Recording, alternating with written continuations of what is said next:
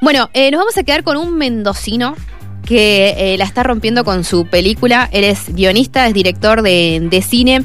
Eh, se estrenó hace muy poquito La, la Calma. eh, y eh, dentro, o sea, toda esta semana va a tener fechas en lo que es la nave, eh, aquí en la ciudad de, de Mendoza, para aquellos que puedan ir a disfrutarla. Trata sobre lo que es la, vida rural, la interacción social, eh, un paralelismo eh, en el medio entre lo que es eh, también la vida en la ciudad de, Mendoza eh, y lo que es la vida también en el campo, con puesteros y demás. La trama pasa por una joven de origen campesino que se traslada a la ciudad para estudiar Derecho. y un día recibe la noticia de que su padre sufre un ACV, así que tiene que volver a su pueblo para ocuparse de él.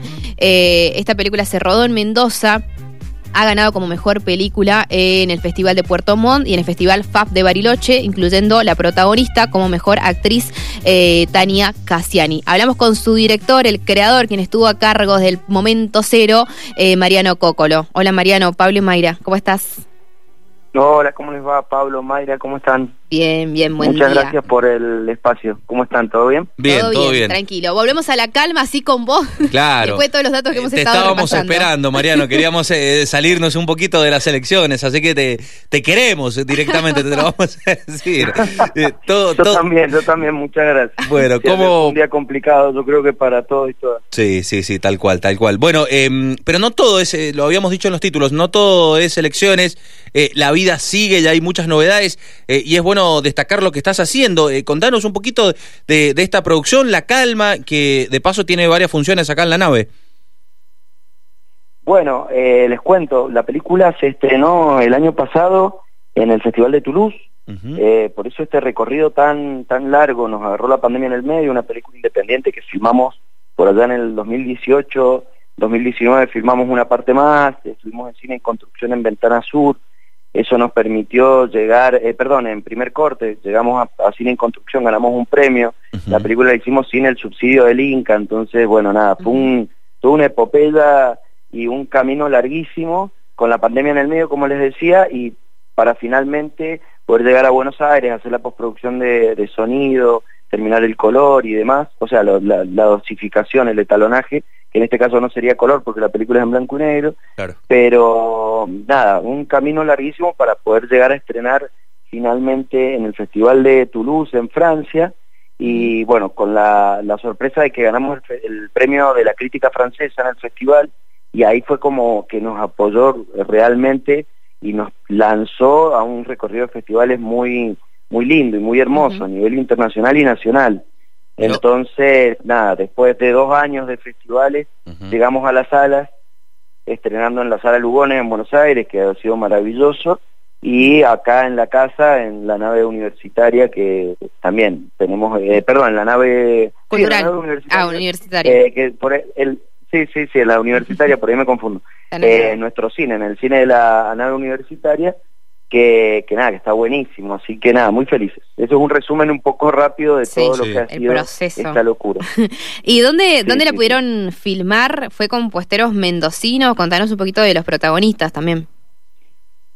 Mira, la peli la, la protagoniza Ta- Tania Gassiani, que creo que fue un acierto, eh, porque bueno, Tania eh, es una gran persona y es una gran profesional, yo la conozco hace mucho, eh, y la verdad que su compromiso con la película fue desde el día uno, se metió en el campo, quiso atravesar esa, esa vida que ella ya conocía, porque había dado clases en la Valle, en escuelas rurales y demás, pero no era lo mismo, viste, llegar como un docente que encarnar o tratar de interpretar ese personaje que vive ahí, digamos. Claro. Así que ella muy generosa se, se quiso instalar allá, viste, bueno, nos instalamos juntos a transitar eso en la pre y después durante el rodaje también. Ella decidió quedarse conmigo en el puesto y con el equipo, eh, a dormir ahí todos los días, viste, a, a- a convivir con, con la gente.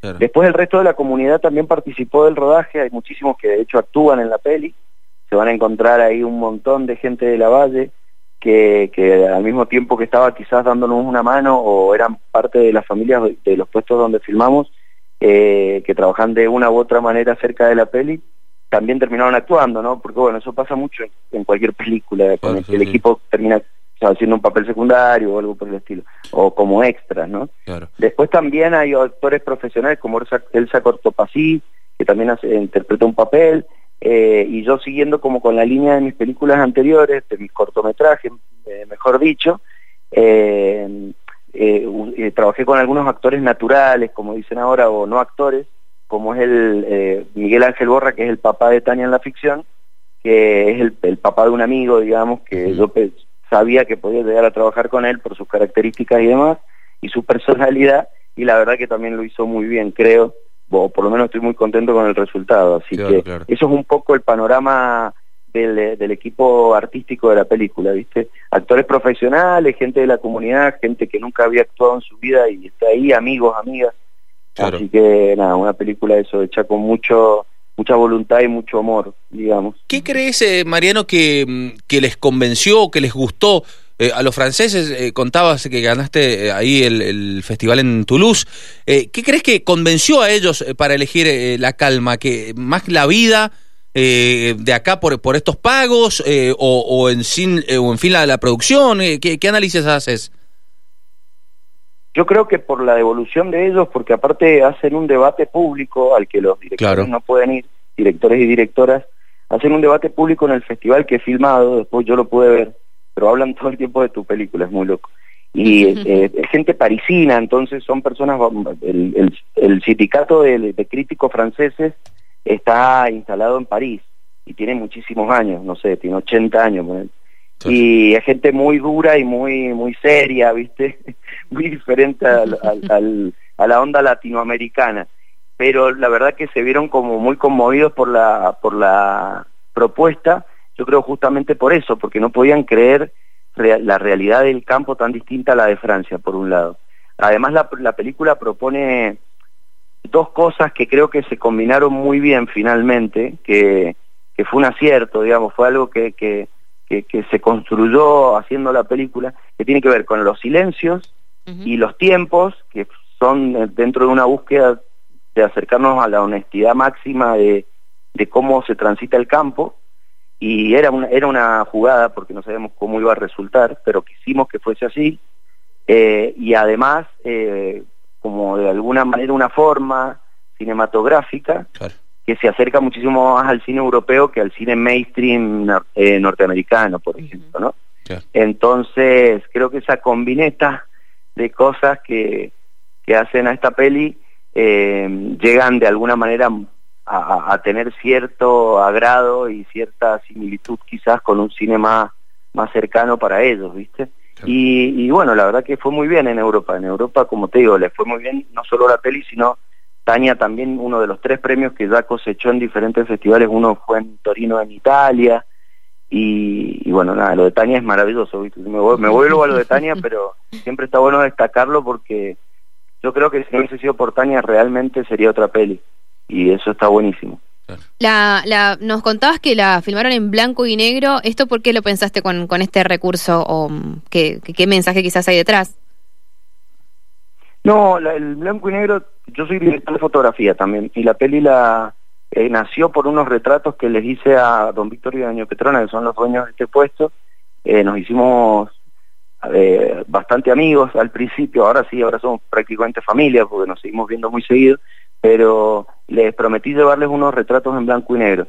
Yo empecé a ver el lugar en blanco y negro y además el, lugar es bastante monocromático, ¿no? no, el desierto o el secano lavallino, mejor dicho, eh, es un lugar que no, no, no, no, no, no prevalecen los colores, o por lo menos no hay una cuestión así muy colorida para los que no conocen el, secano.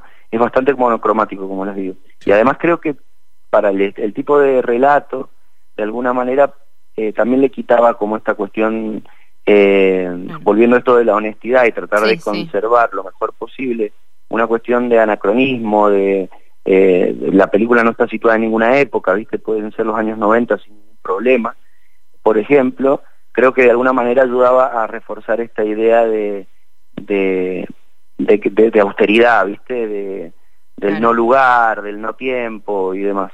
Creo que tiene que ver con eso. Y después al fin al final de todo, con la productora, con Damaris Rendón, que es la productora de la peli, charlábamos justamente que nos ayudó muchísimo en términos de presupuesto.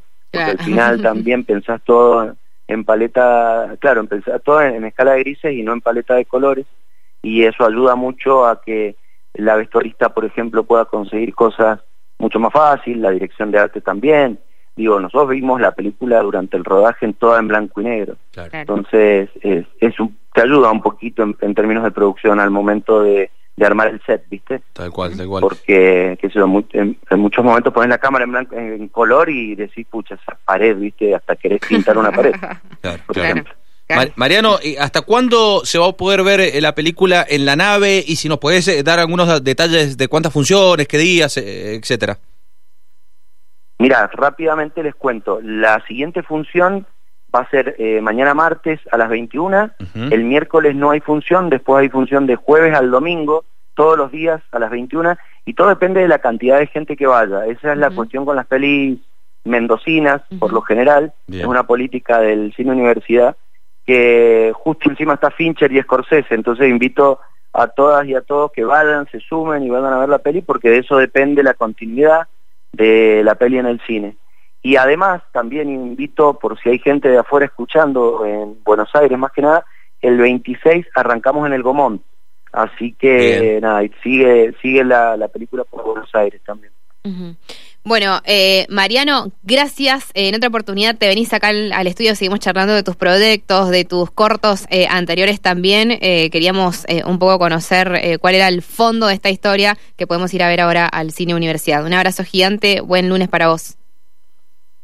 Pablo, Mayra, gracias a ustedes, al equipo, a Amparo, a que me contactó y bueno.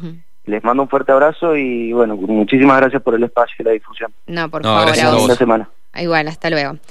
Mariano Cocolo es director de cine, es mendocino, vadan al cine universidad, que además siempre hay que visitar la cartelera porque más allá de que los precios son bastante más accesibles, eh, podemos apoyar lo que es el cine independiente. Y en esta oportunidad estábamos hablando de la película La Calma, que viene con varias premiaciones, entre ellas destacando a su protagonista, que es Tania Cassiani, eh, bueno, y pasa toda una historia por lo que es la vida en el campo de Mendoza, incluyendo a mismos puesteros que han salido ahí de, personajes secundarios. Bueno, lo repetimos entonces, eh, la próxima función es mañana, eh, martes 24 a las 9 de la noche en la nave.